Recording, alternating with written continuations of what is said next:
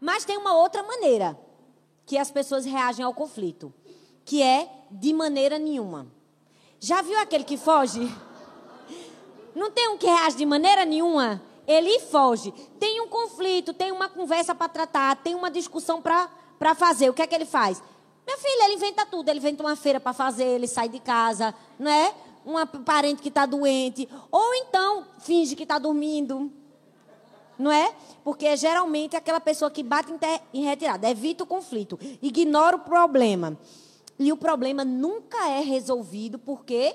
Porque ele resolve agir de maneira nenhuma e foge do conflito. Mas existe ainda outro tipo de família que resolvem os conflitos à sua maneira. Essa é quando tem aquela pessoa que finge que está perdendo. Já viu aquela pessoa que se faz de doido? Não é? Não é, gente? Não tem sempre uma pessoa. Oh, tá bom, de, deixa para lá. Não tem sempre aquela pessoa que, que deixa para lá. Ela sempre abre mão de estar certa, mesmo que ela esteja certa.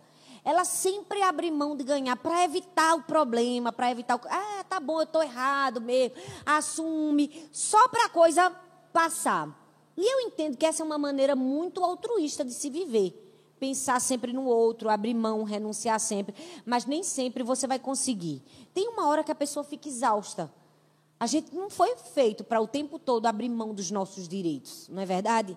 E essa maneira não é uma maneira saudável de se reagir aos conflitos. Existe uma outra maneira que é aquela das duas maneiras. Eu ganho um pouco, você ganha um pouco, eu cedo daqui, você cede dali. Essa é uma boa maneira de se resolver conflitos. Mas ainda não é a maneira ideal. Por quê? Porque a maneira ideal é da nossa maneira. Não é da minha maneira, não é da sua maneira, não é da maneira de ninguém, é da nossa maneira. Porque família é uma unidade. Todo mundo precisa participar. Precisa ser da nossa maneira. Nós trabalhamos juntos em alvos, né? A gente apenas não, apenas não se preocupa em resolver o problema, mas cuidar da relação cuidar um do outro, se preocupar um com o outro. Essa é a maneira certa de resolver conflitos. Por quê? Porque família é parceria, gente. Por muito tempo foi ensinado que um decide, o outro aceita. Um fala, o outro fica calado. Mas não. Família é para ser resolvido da nossa maneira. Todo mundo tem direito de participar, todo mundo tem direito de opinar, todo mundo tem direito de pensar junto. Família é assim. Quando a gente vai comprar um carro, não é assim que funciona? Pois bem, se não é, deveria ser. Não é? Todo mundo deveria opinar. O pai, a mãe, os filhos. Mas se deixar a sogra vai ser perigoso. Não é, gente? É não? Misericórdia, a sogra paulista aqui é tudo gente boa? Glória a Deus. A minha sogra é gente boa. Eu estou brincando. Não estou falando não, mas porque nordestino é meio esquentado, né? Vocês sabem disso, né? Mas a minha sogra é uma bênção. Glória a Deus. Vamos para o próximo? Eu tô brincando, de verdade, gente. Ela é gente boa. Se não fosse. ela é legal, é mesmo, de verdade, de coração. Minha sogra é muito gente boa, porque meu marido parece com ela, então por isso que é legal. Então já entendemos as razões do conflito familiar e como geralmente a gente resolve o conflito. Agora vamos para a resolução do conflito? Vamos para aprender a resolver de verdade? Quando surgem guerras e conflitos entre nós, entre nossa família, como é que a gente resolve? A Bíblia ensina. Primeira forma de resolver conflitos é torne-se um cristão. E isso, graças a Deus, eu acredito que todos nós aqui somos. Porque não adianta a gente querer ter paz na família se a gente está inimizado com Deus. Não adianta querer ter paz no lar se você não tem paz com Deus. Então, a primeira coisa que você precisa é entregar sua vida a Jesus, o controle da sua vida, da sua família, da sua casa a Deus. Por quê? Porque você nunca vai ter paz completa na sua casa se você estiver em inimizade com Deus. Você precisa, né, tomar essa decisão de viver em paz com Deus, de entregar sua vida, o controle da sua vida, o controle da sua família a Deus. Depois disso, o que é que você precisa? Conversar com Deus sobre o conflito. Esse é o segundo passo para você gerenciar bem um conflito. Mas é um passo pouco feito. A gente geralmente conversa com todo mundo para depois conversar com Deus. A gente procura uma mãe para pedir um conselho, uma amiga, um pastor, várias pessoas e por último a gente consulta e conversa com Deus. Mas a primeira pessoa que precisa ser consultada, precisa haver, né, aquela aquela mediação é com o nosso Pai. Tiago capítulo 4, versículo 2 diz assim: Vocês cobiçam, mas não, como não podem conseguir o que querem, brigam e lutam. Não conseguem o que querem porque vocês não pedem a Deus. Que, que a Bíblia diz? Que vocês estão aí brigando, lutando. Não tem o que você quer, por quê? Porque você não pede a Deus. Primeira coisa que a gente precisa é vai para Deus e pede a Ele a resolução do conflito da sua casa. Conversa com Deus. Antes de conversar com qualquer outra pessoa, como você está triste, angustiado, preocupado, depressivo, fala tudo isso para Deus. Fala para Deus das suas inquietações emocionais, do quanto isso tem destruído sua, sua vida, sua casa, sua família, suas emoções. Você precisa abrir seu coração para Deus. Esse é o primeiro passo para resolvermos conflitos de maneira sadia. Nós precisamos conversar com Deus. Mas, infelizmente, muitos dos nossos conflitos em família não são resolvidos. Por quê? Porque nós jogamos na nossa família as expectativas que só Deus pode suprir. Nós não pedimos a Deus aquilo que só Deus pode nos dar. Então nós esperamos que o nosso marido nos dê, que os nossos filhos nos deem, que os parentes nos deem. E Deus está dizendo: Eu estou aqui, filho. Tem coisas na sua vida que só eu posso suprir. Você está transferindo aquilo que só preenche o seu coração comigo para a sua família. Nós precisamos aprender a entregar aquilo que só pertence a Deus, a Deus. Muitas pessoas são dependentes emocionais dos membros da sua família. Por quê? Porque não tem dependência de Deus. Então ela cola no membro, no marido, é aquele ciúme excessivo, né?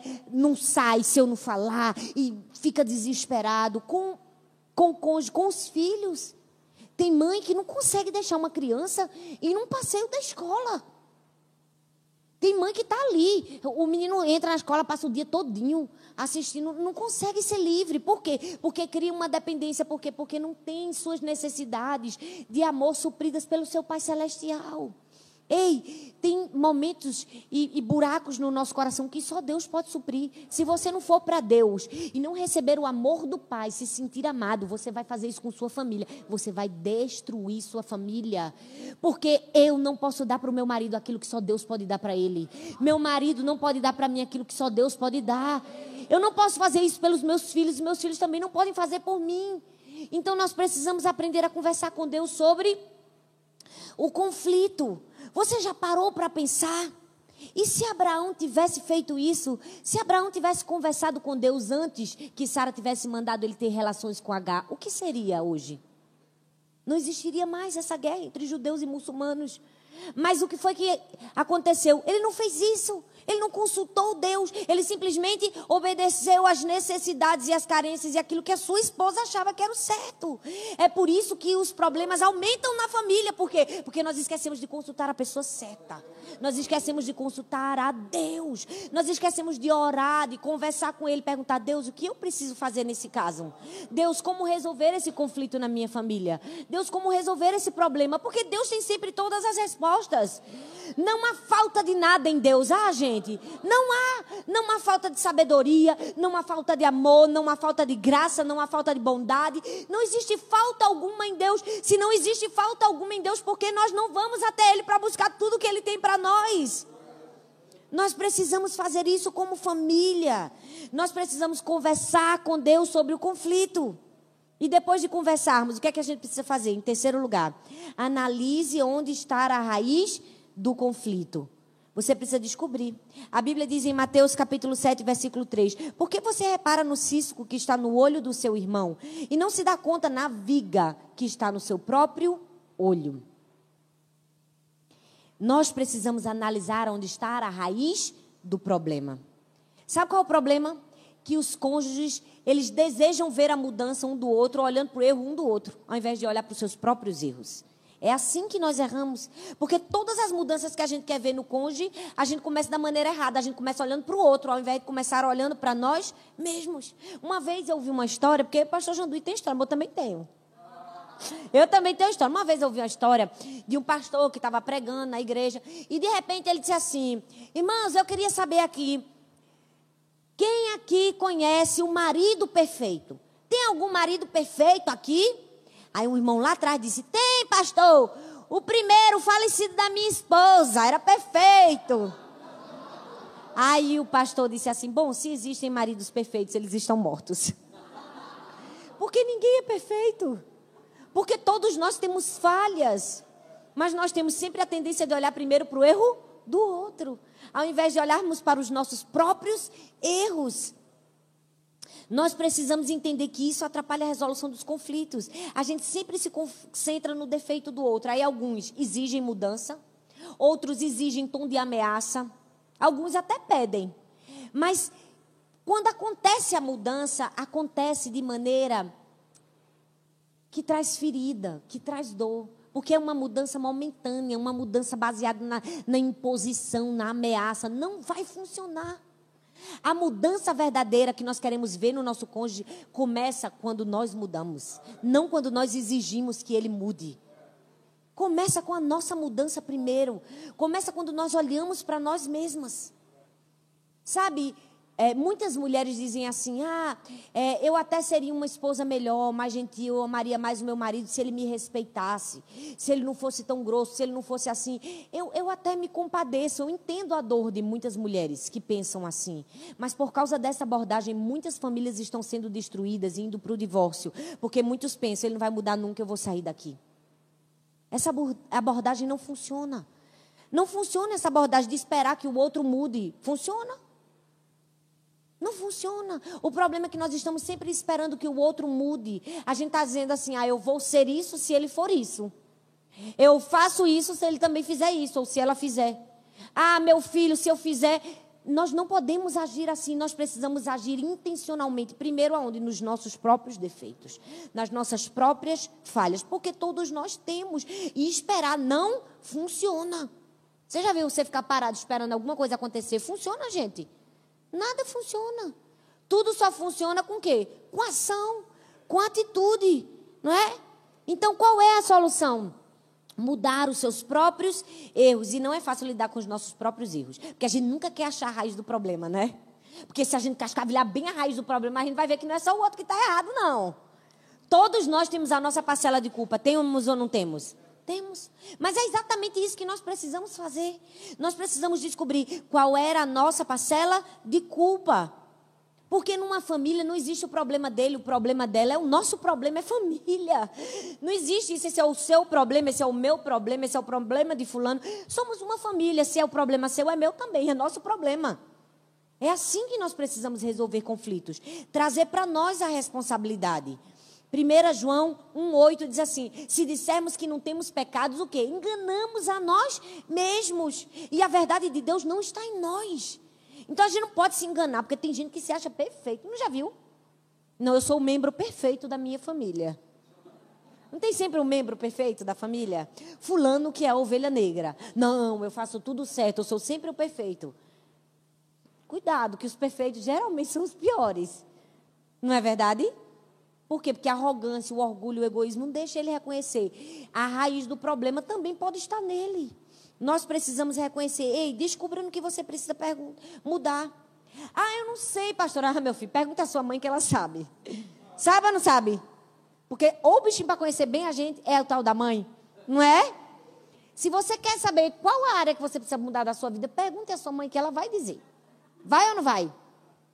Esses dias eu estava lendo um livro e era um grande empresário e ele estava trabalhando no desenvolvimento pessoal dele e ele resolveu escrever um e-mail para todas as pessoas que ele conhecia, familiares, amigos, até para namorados, ele escreveu que cada um escrevesse três coisas que ele precisava mudar e três coisas que ele era muito bom, porque ele queria aumentar a potencialidade no que era bom e consertar o que ele estava precisando consertar. Mandou e-mail para todo mundo. E aí quem foi a primeira pessoa que respondeu? A mãe dele respondeu. E a mãe encheu de elogios, porque mãe faz isso também. Não faz, gente?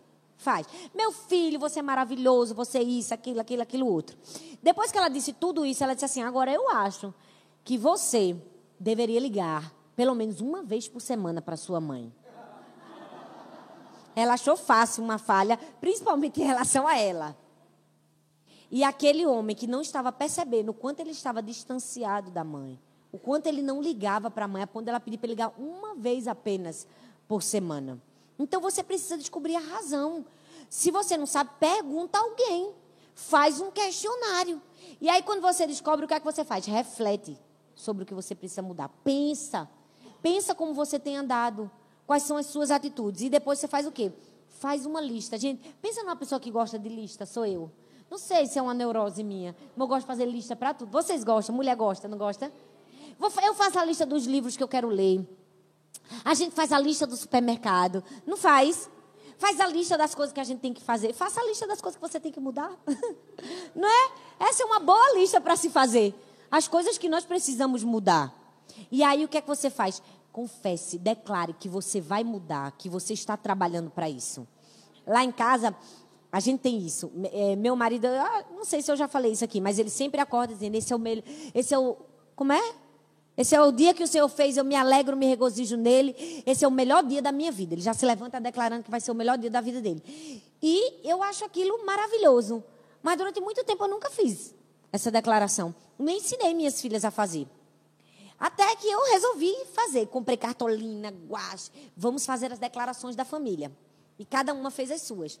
Quais são as áreas que a gente precisa mudar? Nós vamos escrever que nós, aquilo que a gente quer. E aí, as respostas das minhas filhas e, e os tópicos delas são maravilhosos. Eu não posso contar todos, porque ela me pediu que eu não contasse nunca ninguém. Né? Mas tem alguns que ela deixa. Aí elas começam o dia lendo essas afirmações. Elas dizem assim: Eu não vou brigar com a minha irmã porque eu sou gentil. Eu, glória a Deus. Eu vou comer saudável. Eu vou deixar. Eu não vou comer tantos doces. Tem tudo assim. Mas é tão bonito, porque foi elas que escolheram as frases. Foram elas que me disseram. Eu só fiz escrever as de Laura. Sara escreveu as dela. E tem umas tão lindas. Elas dizem assim: Eu sou uma vencedora. Laura escreveu assim: Eu desenho bem porque eu acredito em mim. Na verdade, a irmã desenha muito bem, então ela sempre fica achando que o desenho dela não é bom. Então ela colocou, eu disse, isso, Laura. Então, todos os dias nós lemos em família. Porque geralmente são coisas que elas não, não fazem bem, mas elas estão dizendo o contrário. E é tão bonitinho que quando Sara lê, ela não só lê as afirmações, ela faz assim. Ela lê a afirmação, quando ela termina, ela faz, eu consigo. Aí ela lê a outra e faz, eu consigo. E pouco a pouco ela vai ver que aquelas defeitos, né? Aquelas falhas que ela tem é, andado vão sendo dirimidos. Por quê? Porque ela reconheceu que ela precisa mudar naquela área. Nós precisamos reconhecer, confessar, esvaziar toda a culpa de nós. Nós precisamos reconhecer que todos nós temos falhas e tem algo que a gente precisa mudar. Amém? Amém. Fazer nossa listinha. E aí, depois que você descobre qual é a razão mesmo, o que é que você faz em quarto lugar? Estabelece as regras do jogo antes da briga. Toda briga tem que ter uma regra de jogo. Tem ou não tem? Aí não tem regra de jogo para tudo, gente. Por que a gente não tem regra para brigar? Pois na minha casa tem. Na sua deveria ter. Quando você tem um conflito, você tem que ter uma regra. Por exemplo, na minha casa, as minhas filhas sabem, não tem grito, não tem xingamento, não tem esse negócio de bater perna, não tem. Não pode virar cara, não pode bater a porta na cara de ninguém, não pode falar alto não pode falar palavra feia, não pode quebrar nada no chão. Perceba que se todos nós tivéssemos regras, o ambiente familiar seria bem mais calmo. Seria ou não seria? Porque, infelizmente, eu recebo pessoas no meu gabinete que dizem horrores. Ah, porque quebrei mesmo o celular dele, pastor. Eu joguei na bacia sanitária. Eu, oi? Como assim? A gente ri, acha engraçado, mas infelizmente isso tem sido a tônica de muitas famílias. Tem gente que dá no familiar. Tem mulher que bate no marido. Gente, e tem. E eu fico assim, impressionada. Eu disse, filha, você não sabe que você está traindo maldição para você. Você não faz isso nem de brincadeira. Biblicamente, você está traindo maldição. É uma coisa séria, mas que muitas famílias têm vivido isso de maneira comum no seu dia a dia. Brigou, quebra o celular. Grita, xinga, sai daqui, dorme no sofá. Não tem isso. Tem que ter regra. Na minha casa não tem essa tem regra. Não, meu filho, você pode estar emburrado o que for, chateado como for. Não tem essa de dormir no sofá. Cama é feita para dormir, sofá é feito para sentar. Não é? Esse negócio, eu vou dormir na casa da minha mãe. Oh, como assim, meu filho? Pois fique lá então. É isso que você quer fazer? Não, nós precisamos ter maturidade para resolver conflitos. E como é que a gente tem maturidade? Quando a gente estabelece as regras antes do jogo. O pastor Rick Warren, escreveu uma vez uma mensagem sobre as sete regras para uma luta honesta. E ele sempre diz assim, que o kit de sobrevivência do casamento são alguns seis, que ele diz, nunca compare, nunca condene, nunca comande, Nunca confronta, condescenda, contradiga ou confunda. Ele resumiu tudo isso, eu posso resumir tudo isso que ele falou em quê?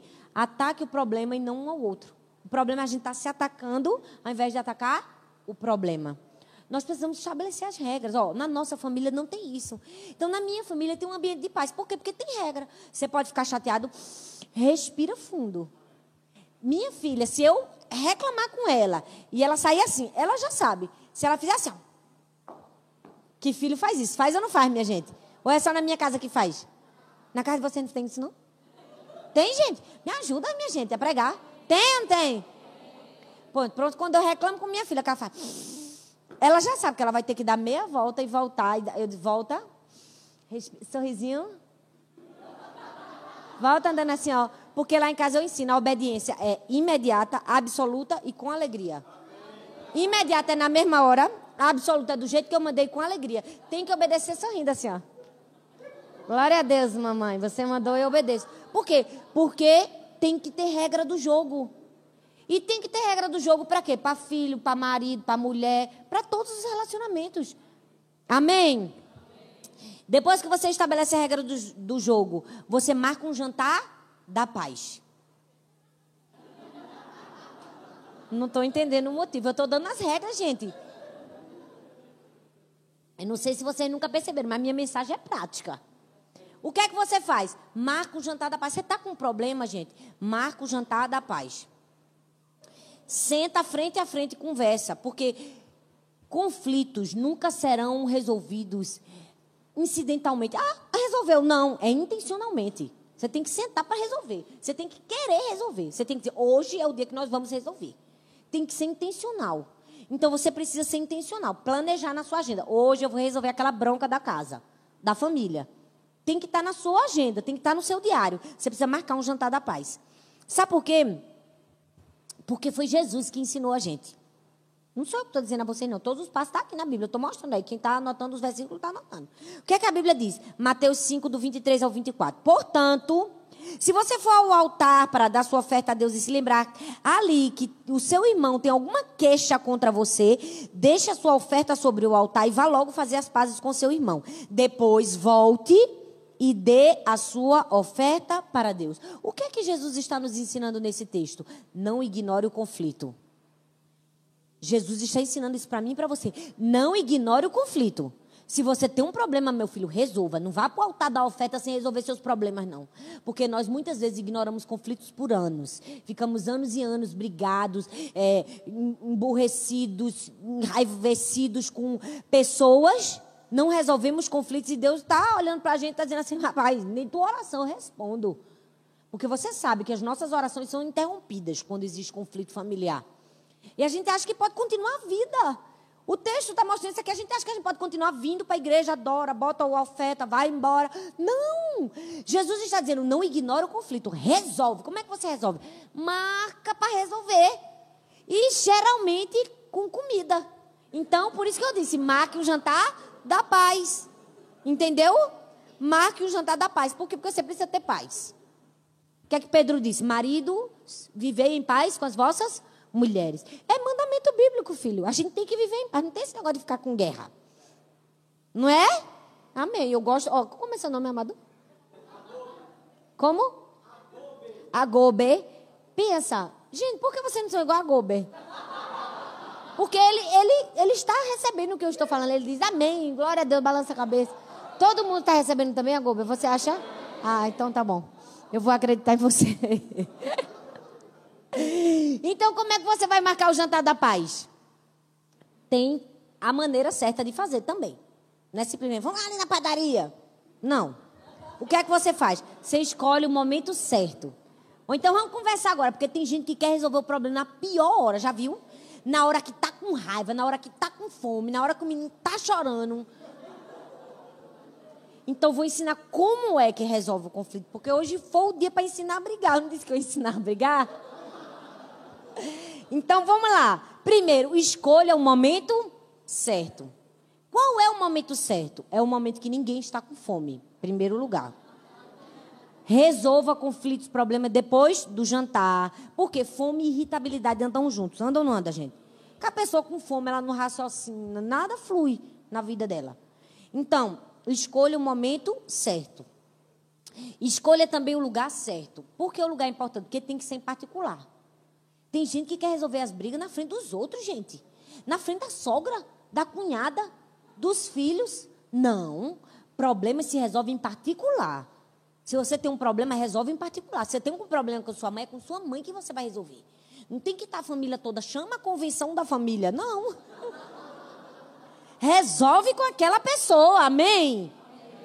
Em particular. Então, escolhe o lugar certo. Ore antes de se encontrar com aquela pessoa. Porque você precisa estar preparado espiritualmente. Você está ali para resolver um conflito. E vá com uma atitude positiva. Porque tem gente que quer resolver o problema. Pois é, hoje, não passa de hoje que a gente vai resolver esse problema. Hoje a gente vai conversar. Pois você, você isso. Aí não vai resolver o conflito, vai? Ninguém está preparado emocionalmente para ouvir uma overdose de críticas, gente. Ninguém está preparado. Você precisa vir com uma atitude positiva. Primeiro você dá um elogio, você vai amortecendo, né? São os amortecedores. Você vai amortecendo. Depois você fala aquilo que você precisa falar. Sabe por quê, ó? Um número exagerado de críticas destrói a motivação para mudar. Só está até motivada para mudar, mas ela foi tão esculhambada que ela não consegue mais mudar. Não é? Essas palavras tem aqui. Olha, vocês entendam que eu sou nordestina. Eu tenho medo, às vezes, que nordestino fala umas coisas que num lugar é errado. Tudo que eu estou falando no meu Nordeste é certo. É errado aqui? Não, né? Ah, então tá bom. Vou até beber uma água. Fiquei nervosa agora. Ah, glória a Deus, que não era. Então, você precisa com atitude positiva. Olha, talvez quebrar o ciclo de críticas pode salvar seu casamento. Talvez seu casamento, sua família está afundando, porque é um ciclo de crítica. Você precisa, você erra, você, você, você, você, você, você, você. Não. Um elogio pode mudar a situação. Amém? Trabalhe focado nos problemas e chegue programado para ouvir, porque a gente só chega programado para falar. Você já sabe a lista que vai falar, não é verdade? E nós precisamos chegar programados para ouvir. E aí o que é que você precisa fazer? Mudar o foco. Mude o foco, mude a atenção de si mesmo para o outro.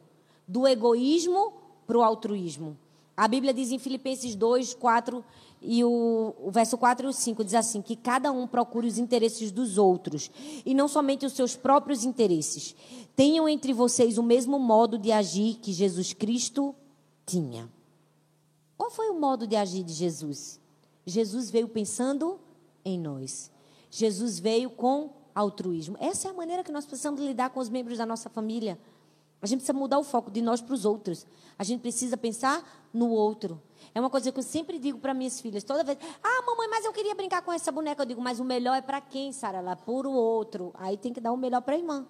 Por quê? Porque a gente está sempre pensando que o melhor tem que ser para nós. E nós precisamos fazer como Jesus. Jesus veio pensando no outro, fazendo pelo outro, amando o outro, se dando pelo outro. Se nós agirmos como Jesus, na nossa família, tudo vai mudar, eu posso garantir a você. Hoje é muito comum a gente ouvir aquela, aquele conselho, seja a sua melhor versão. Você não precisa ser a sua melhor versão, seja a versão de Jesus e tudo vai dar certo. Eu posso garantir a você, somente isso. Esse negócio de seja a sua melhor versão, se a gente pode ser a versão de Jesus, não é verdade? Seja a versão de Jesus na sua casa, seja a versão de Jesus na sua família, no seu casamento, no seu convívio com seus filhos. Pense, o que Jesus faria? Jesus não pensaria no outro, amaria o outro. E é isso que nós precisamos ser e fazer. Porque Jesus veio ao mundo pensando em nós. E em sétimo lugar, o que é que você precisa fazer? Busque aconselhamento com pessoas de Deus.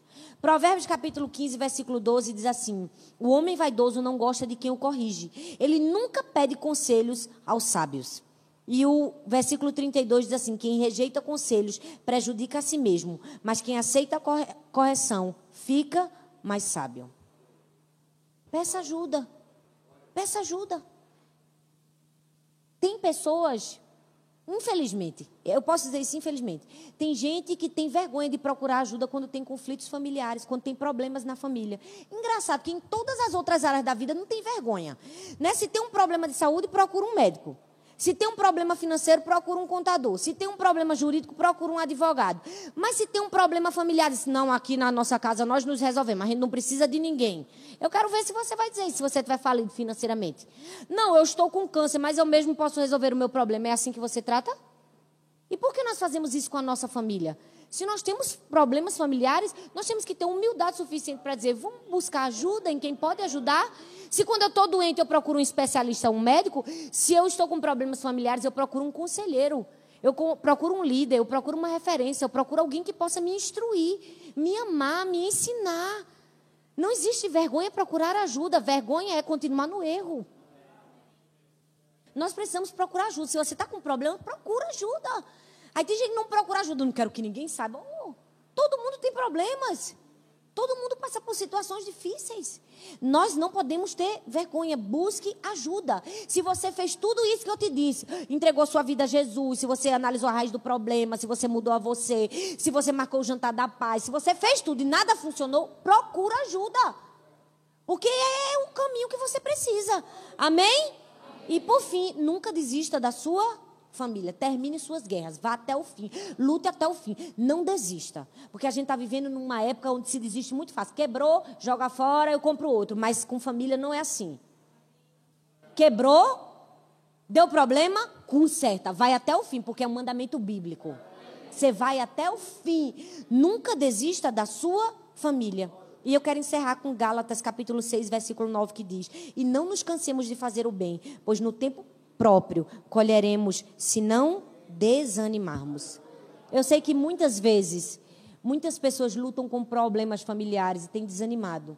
Às vezes é um marido que há muitos anos entregou a vida a Jesus, uma esposa, um filho que está na droga, na rebeldia, um problema com algum parente na família.